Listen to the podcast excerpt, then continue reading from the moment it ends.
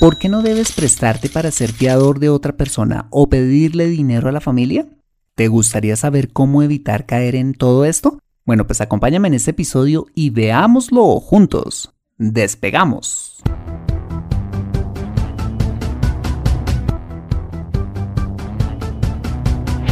Bienvenido a Consejo Financiero, el podcast de finanzas personales donde aprenderás a manejar inteligentemente tu dinero, salir de deudas, tomar buenas decisiones financieras y alcanzar una prosperidad sólida y duradera. Consejo Financiero son finanzas personales prácticas para gente como tú que desean transformar su futuro financiero. Bienvenido a bordo.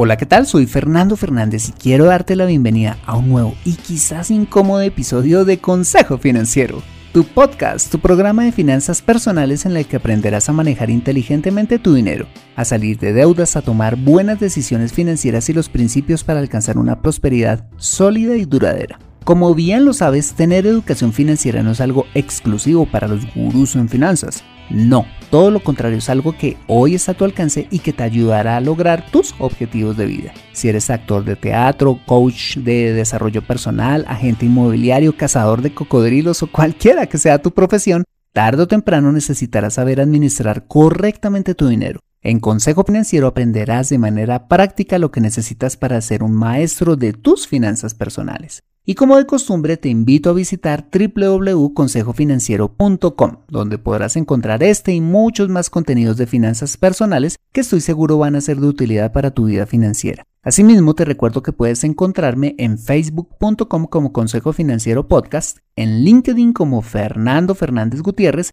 y en Twitter como arroba Consejo Acertado. Y antes de empezar, quisiera pedirte un pequeño pero valiosísimo favor si escuchas ese episodio desde un iPhone o un iPad, y es dejarme tu valiosa opinión acerca del programa. Esto lo puedes hacer al entrar a Consejo Financiero a través de la aplicación podcast de tu dispositivo y bajar hasta calificaciones y reseñas y dejarme allí tu opinión dando clic en escribir reseña. Esto me ayudará de verdad un montón para posicionar aún más el programa y de esta manera poder llegar a más personas. Por adelantado y como siempre, mil gracias por tu ayuda. Bueno, y ahora sí, empecemos con el episodio de hoy. Bienvenido a bordo.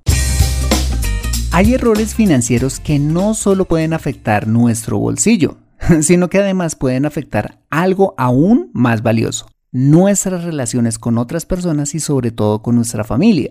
Y dos de estos errores son servir de aval o fiador a otra persona y pedirle prestado dinero a algún miembro de la familia.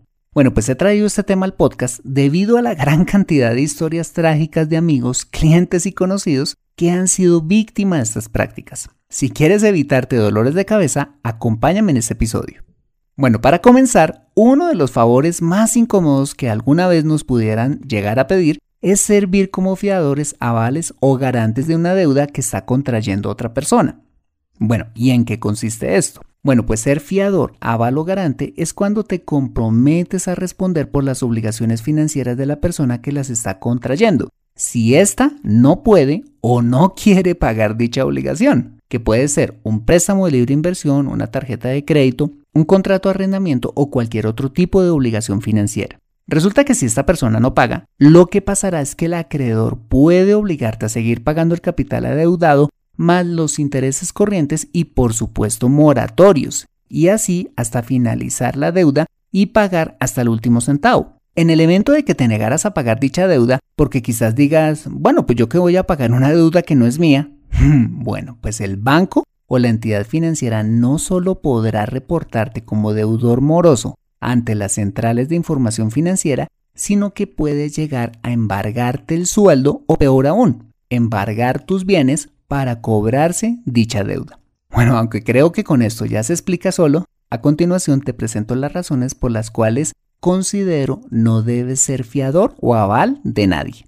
Y la primera razón es que el riesgo de que termines pagando tú la deuda es altísimo. ¿Por qué? Porque cuando una entidad financiera o una inmobiliaria le piden a una persona un aval que sea una persona normalmente solvente y frecuentemente propietaria de algún bien raíz, es porque la entidad financiera sabe con anticipación que quien está pidiendo prestado no va a pagar o que por lo menos la probabilidad de que no pague es altísima. Entonces, la forma de asegurar el negocio para ellos es que alguien que sí pueda hacerlo ponga la cara en caso de que suceda lo que ellos predijeron. ¿Y sabes cómo hacen ellos para saber que esa persona no pagará? Porque tienen modelos estadísticos súper sofisticados, y te estoy hablando en serio, que diagnostican con bastante precisión cuando una persona no podrá pagar. Y si te pones a pensar, tiene todo el sentido. En el caso hipotético de que tú fueras el banco, no vas a soltar un centavo sin asegurarte antes que te van a pagar y ese que va a terminar pagando es el fiador. Como diría mi suegro, chusco, ¿no? Bien, la segunda razón por la cual no debes prestarte para ser aval o fiador es que si te toca pagar, tu hígado se podrá ver seriamente afectado. ¿Por qué? porque no hay cosa que dé más coraje que terminar pagando una deuda que no es tuya. Lamentablemente conozco muchos casos de personas que por ignorancia o simplemente por confiar ciegamente en esa persona terminaron pagando miles de dólares. ¿Cómo te sentirías sacando cada mes dinero que te ha costado conseguir e ir al banco, hacer una fila y pagar una deuda de una persona que quizás ya ni ves? Porque tristemente muchos terminan huyendo para evadir la responsabilidad. Y la tercera razón son los altos costos financieros de la deuda como tal, por efecto de los intereses corrientes y los intereses moratorios como ya te lo decía, que es casi seguro que se habrán generado. Usualmente el fiador o aval se entera que el titular de la deuda no ha pagado cuando ya han transcurrido varios meses de mora. Y adivina a quién le va a tocar pagar esos intereses. Como lo hemos visto en muchos episodios de este podcast, la deuda te empobrece, te estanca y no te deja prosperar. Bueno, pero como en el álgebra de Baldor, no sé si te acuerdes de ella, tengo lo que llamaríamos un caso especial y es el siguiente. Si realmente quieres ayudar a esa persona y si estás en la capacidad financiera de hacerlo, hazle más bien una donación como lo veíamos en el episodio número 60 de este podcast. O en el peorcísimo de los casos, sírvele de fiador, pero ojo, siempre y cuando seas consciente y estés preparado financiera y emocionalmente para pagar la deuda. De lo contrario, si no estás dispuesto a ello, di amablemente que no ante la solicitud de ser aval. Es mejor ser generoso en lugar de que te engañen y te vean la cara de tonto. Bien, seguimos con el siguiente error financiero y es el de pedir prestado a la familia.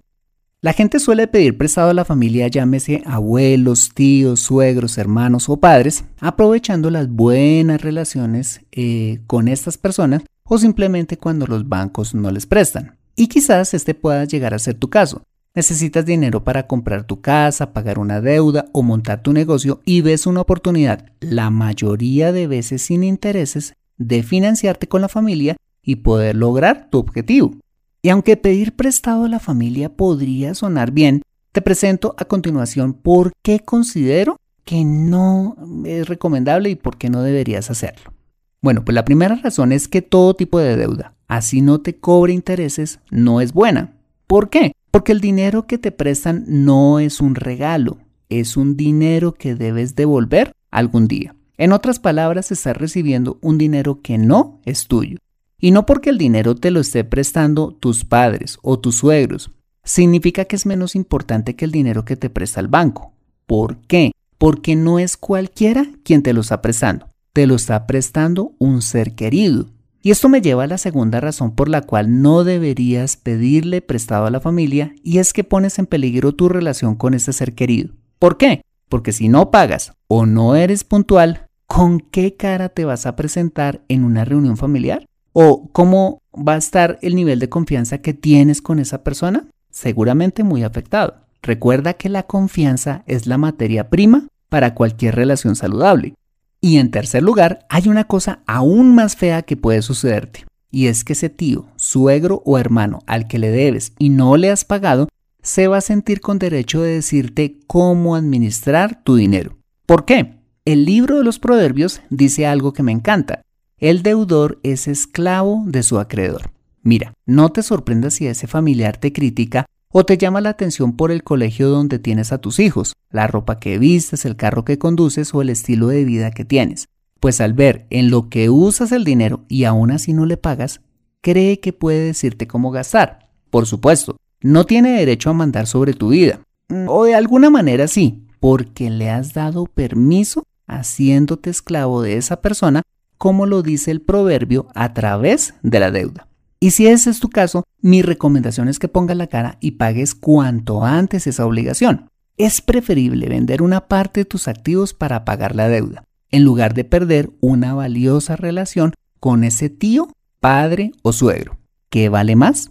Bueno, pues esos fueron rápidamente los ácidos porqués de no servir de fiador ni pedirle prestado a la familia. Mira, me disculpo sinceramente contigo si quizás te haya hecho sentir incómodo con ese episodio, pero créeme, he visto esto tantas veces que no quiero que te pase a ti.